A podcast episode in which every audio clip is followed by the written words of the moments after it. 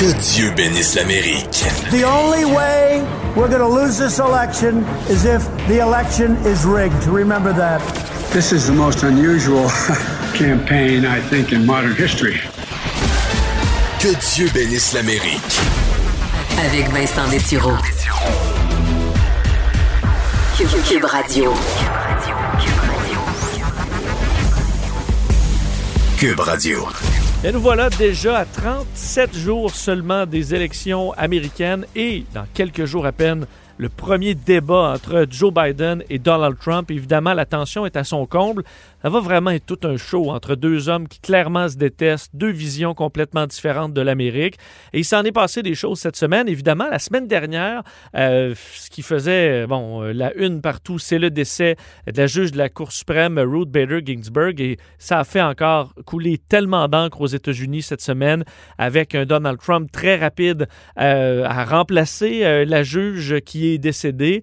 Et moment quand même cocasse dans les derniers jours, alors que Donald Trump veut, veut pas on le voit généralement soit avec son équipe, dans la bulle des services secrets, avec les collègues républicains, euh, son entourage à la Maison-Blanche, ou dans des grands rallyes de ses plus grands fans, évidemment un peu partout à travers les États-Unis. Mais cette semaine, alors qu'il se présentait au corps de Ruth Bader Ginsburg, moment très rare où il y avait une foule qui était présente, pas nécessairement énorme, mais qui a été assez bruyante et qui s'est fait remarquer par les médias sur place parce que Donald Trump, alors qu'il était là, masqué avec euh, sa femme Melania Trump, s'est fait huer. Euh, voici ce que ça donne.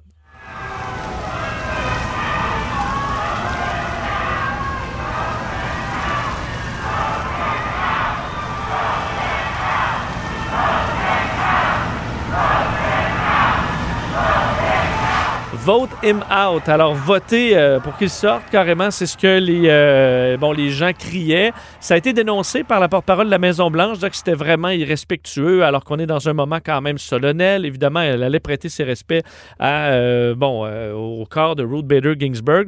Mais ça, ça a détonné quand même à ce qu'on voit d'habitude, alors que Donald Trump rencontre généralement des foules déjà conquises.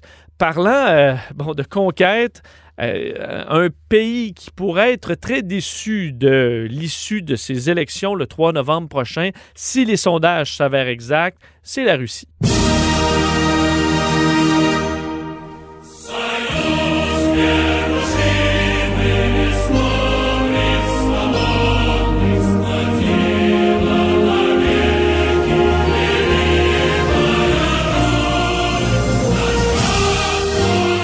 Dans les dernières heures, euh, c'est le réseau euh, Bloomberg qui a sorti euh, ce dossier d'enquête comme quoi Moscou est inquiet, sont inquiets de la victoire potentielle de Joe Biden selon donc plusieurs sources près du Kremlin, près également du Conseil de sécurité euh, de la Russie, on est en train de se préparer à différents, ce qu'on appelle toujours les war game scénarios, alors qui n'impliquent pas nécessairement toujours de la guerre, mais des grands scénarios géopolitiques pour voir euh, ben, de quel côté euh, les tensions se déplacent.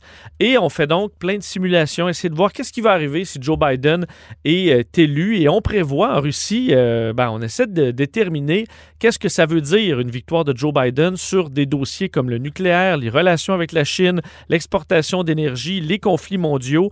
Parce que si Joe Biden l'emporte, on s'attend à ce qu'il y ait vraiment une coupure parce qu'il y a des tensions présentement entre la Russie et l'Allemagne, la France également, avec une tentative d'assassinat qui a fait grand bruit euh, dans, les, euh, dans les dernières semaines. Alors, tension avec l'Europe, Joe Biden qui est beaucoup plus, près de ses alliés qu'un Donald Trump, mais ça pourrait vraiment faire un bloc plus solide pour faire face à la Russie. Ça inquiète beaucoup les Russes.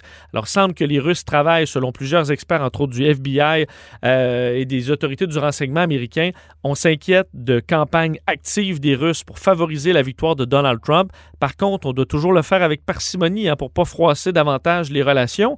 Et surtout que Trump, sa machine est déjà partie. Alors, est-ce qu'on en a vraiment besoin?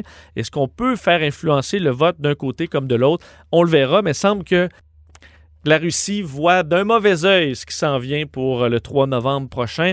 Alors, les autorités américaines sont sur un pied de guerre, évidemment, pour protéger l'intégrité euh, de l'élection, qui est déjà mise à mal par son propre président. Une situation assez particulière qu'on va analyser durant cette édition de Que Dieu bénisse l'Amérique.